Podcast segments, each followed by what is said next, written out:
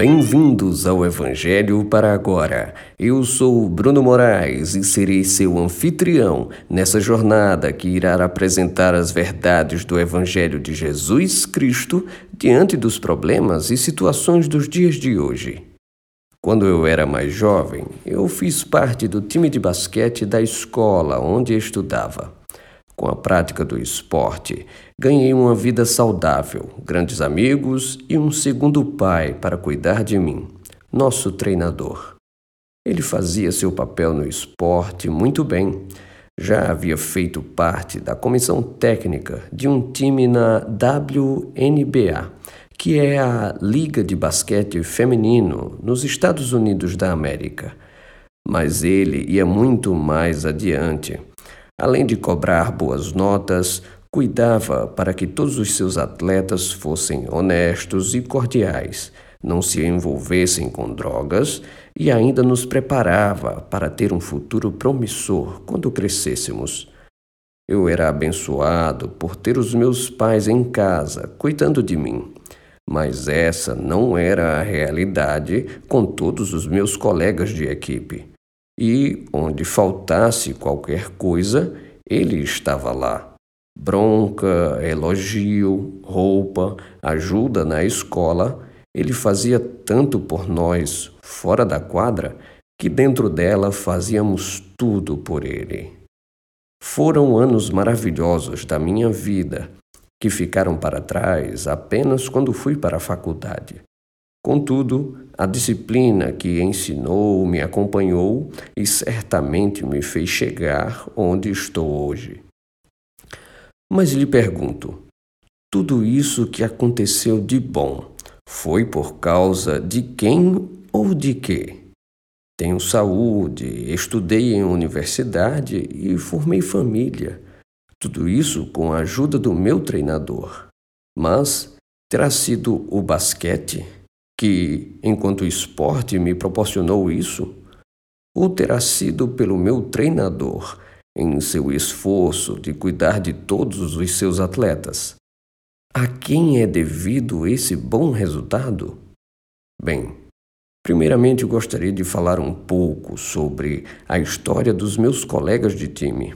Como disse, muitos deles não eram privilegiados como eu. Não só lhes faltava uma família quando chegassem em casa, para alguns faltava até mesmo itens básicos de subsistência. Estudavam em uma das melhores escolas da cidade, mas por causa da bolsa de estudos que o esporte os proporcionava. Lembro de um dia em que um deles ficou sem tênis para jogar, mas recebeu emprestado de outro colega um tênis antigo. Contudo, Caminhando para a quadra onde jogaríamos, foi assaltado e os bandidos o deixaram descalço novamente. Não sai da minha mente quando esse meu colega chegou na quadra descalço e, profundamente magoado, chorava e só falava o tênis de Jó, fazendo referência ao colega que havia emprestado o tênis. Para esse mundo, eu e meus colegas não éramos relevantes. Como disse, muitos dos meus amigos eram de famílias que lutavam para sobreviver. Mas todos fomos resgatados por um mesmo treinador. E isso me lembra da história de Cornélio, que não tinha descendência especial, mas sua busca por Deus fez com que ele o encontrasse. A história é relatada em Atos, capítulo 10, na nova versão internacional.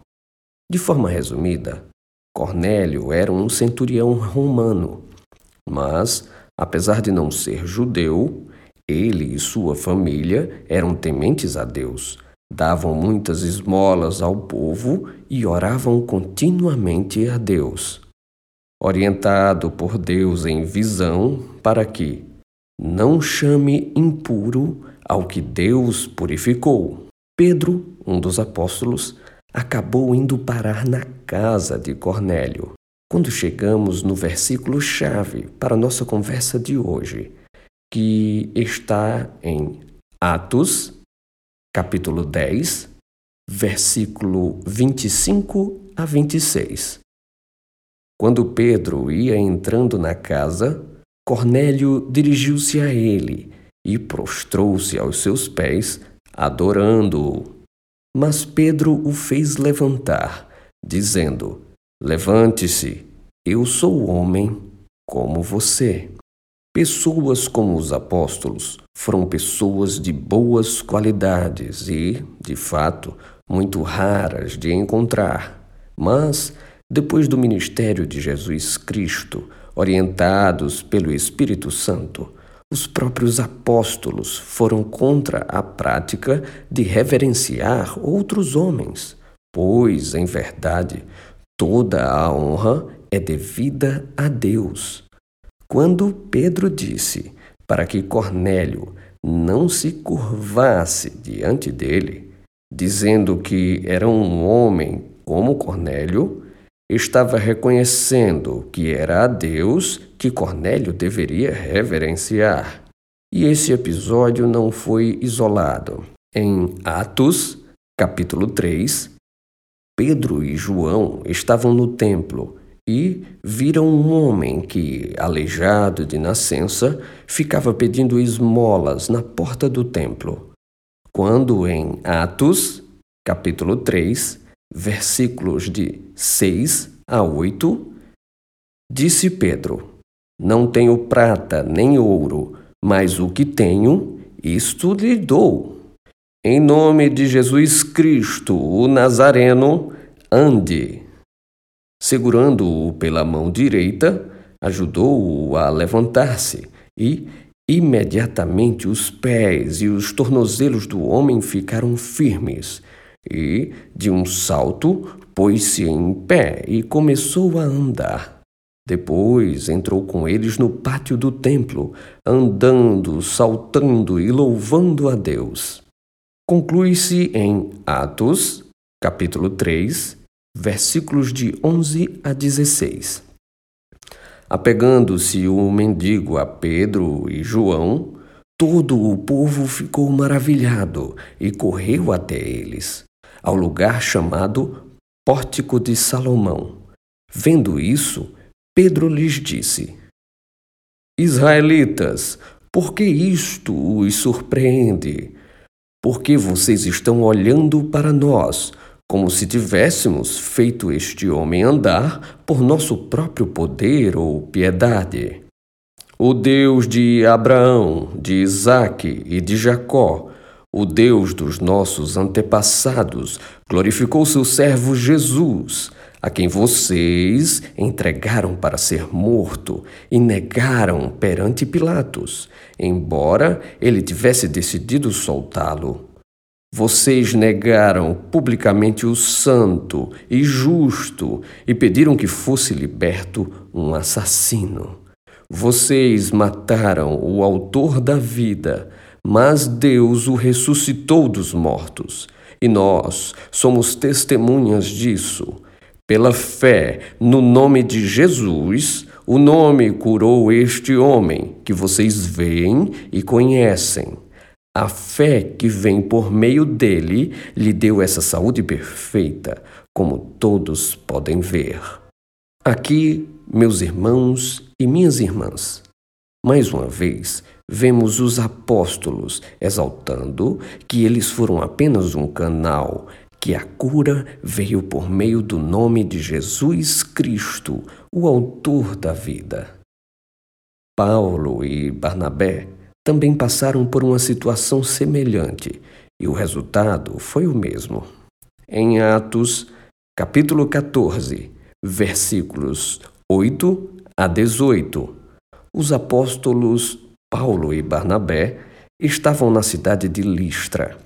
Nos versículos de 8 a 10, temos que em Listra havia um homem paralítico dos pés aleijado desde o nascimento, que vivia ali sentado e nunca tinha andado. Ele ouvira Paulo falar. Quando Paulo olhou diretamente para ele e viu que o homem tinha fé para ser curado, disse em voz alta: Levante-se, fique em pé. Com isso, o homem deu um salto e começou a andar. Mas o que Paulo e Barnabé não esperavam era de que o povo daquela cidade começaria a tratá-los como deuses, com toda a multidão trazendo bois e coroas de flores para fazer-lhe sacrifícios. Então, seguimos com o que está escrito em Atos, capítulo 14, versículos 14 a 15. Ouvindo isso, os apóstolos Barnabé e Paulo rasgaram as roupas e correram para o meio da multidão, gritando: Homens, por que vocês estão fazendo isso? Nós também somos humanos como vocês. Estamos trazendo boas novas para vocês, dizendo que se afastem dessas coisas vãs e se voltem para o Deus vivo que fez o céu, a terra, o mar e tudo o que neles há. Por fim, mais uma vez com a participação do apóstolo João, no último livro da Bíblia, em seu último capítulo, em Apocalipse, capítulo 22, versículos de 8 a 9. Eu, João, Sou aquele que ouviu e viu estas coisas. Tendo-as ouvido e visto, caí aos pés do anjo que me mostrou tudo aquilo para adorá-lo. Mas ele me disse: Não faça isso. Sou servo como você e seus irmãos, os profetas, e como os que guardam as palavras desse livro. Adore a Deus. Vejam que, assim como em meu caso, sobre a equipe de basquete que fazia parte, todos fomos recebidos e cuidados pelo mesmo treinador. Mas havia algo por trás que movia tanto a ele quanto a nós. Logo, por mais que admirássemos o nosso treinador, ele era canal, canal de uma fonte que não brotava dele. Vimos que nem a homens, nem a anjos são devidas adoração e glória, mas somente a Deus, que tudo criou, tanto os homens quanto os anjos, e tudo o que há na terra e no céu. E o que nos é devido uns aos outros é o amor, como nos foi ordenado por Jesus Cristo em João capítulo 13, versículo 34. Um novo mandamento dou a vocês: amem-se uns aos outros, como eu os amei, vocês devem amar-se uns aos outros. Proponho uma oração, que, como de costume, você é convidado a repetir essas palavras, ou, preferindo, apenas mentalizá-las enquanto oramos juntos. Santo Deus, nosso Pai, damos graças a Ti por tudo o que Tu és. Reconhecemos que o Senhor é o início, o meio e o fim, o Alfa e o Ômega. Viemos de Ti e vamos para Ti. Pai, nos ajuda a perceber o teu agir por meio das pessoas. Espírito Santo de Deus, nos ensina a reconhecer que há um só Deus e que somente a Ele devemos honra e glória. Nos livra de todo tipo de idolatria. Pedimos ajuda para não adorar pessoas ou coisas, mas somente a Deus que devamos sim às pessoas o amor. Essa é a nossa súplica, no poderoso nome de Jesus Cristo. Amém. Vejo você no próximo Evangelho para agora. Que Deus o abençoe e até mais.